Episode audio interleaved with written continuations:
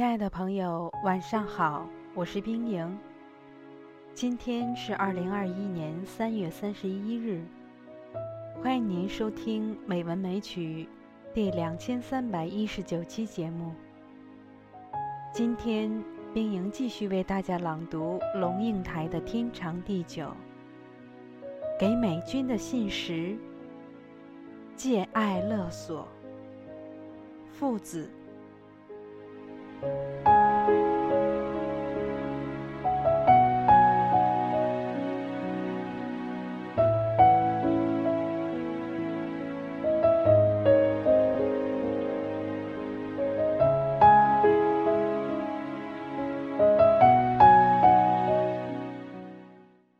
几十年之后，没想到，竟然在台南街头碰见他。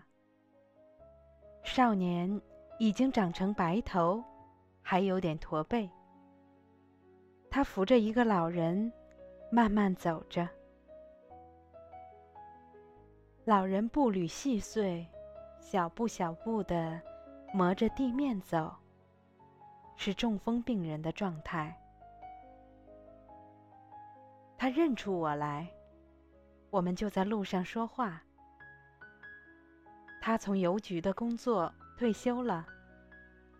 两个儿子都在国外，他和老婆两个人过日子。最近把爸爸接到家里来住。说话时，他一直紧紧牵着他父亲的手，时不时从裤袋里掏出手帕，擦父亲嘴角流下来的口涎。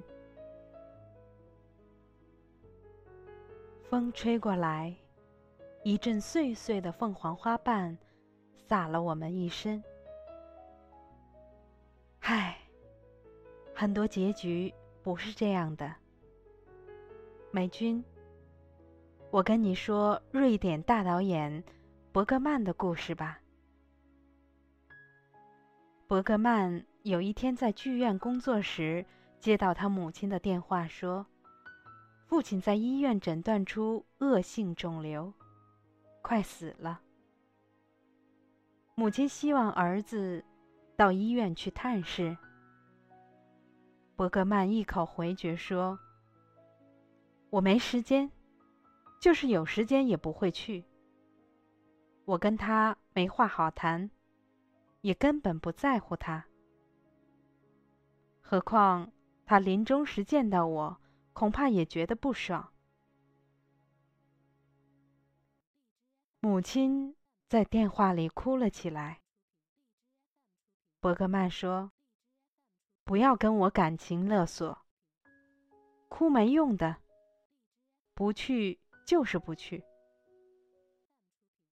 说完就挂了电话。当天晚上，母亲就在大雪纷飞中。亲自赶到了剧院，一进来就当众给了大导演一个巴掌。伯格曼对母亲道歉，然后母子俩说了一整夜的话。四天之后，猝逝的竟然是他的母亲。伯格曼到医院去见了父亲。但只是去传达母亲的死讯，说完就走。这样痛苦的、折磨的亲子关系，不会没有来由吧？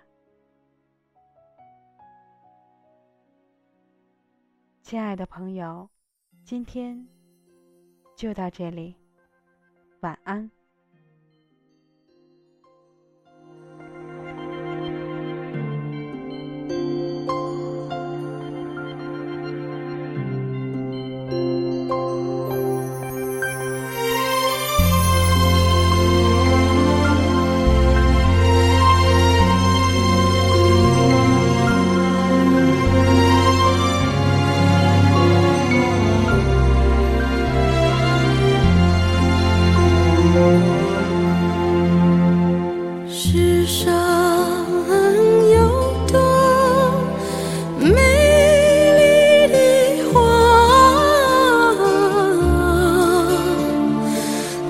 是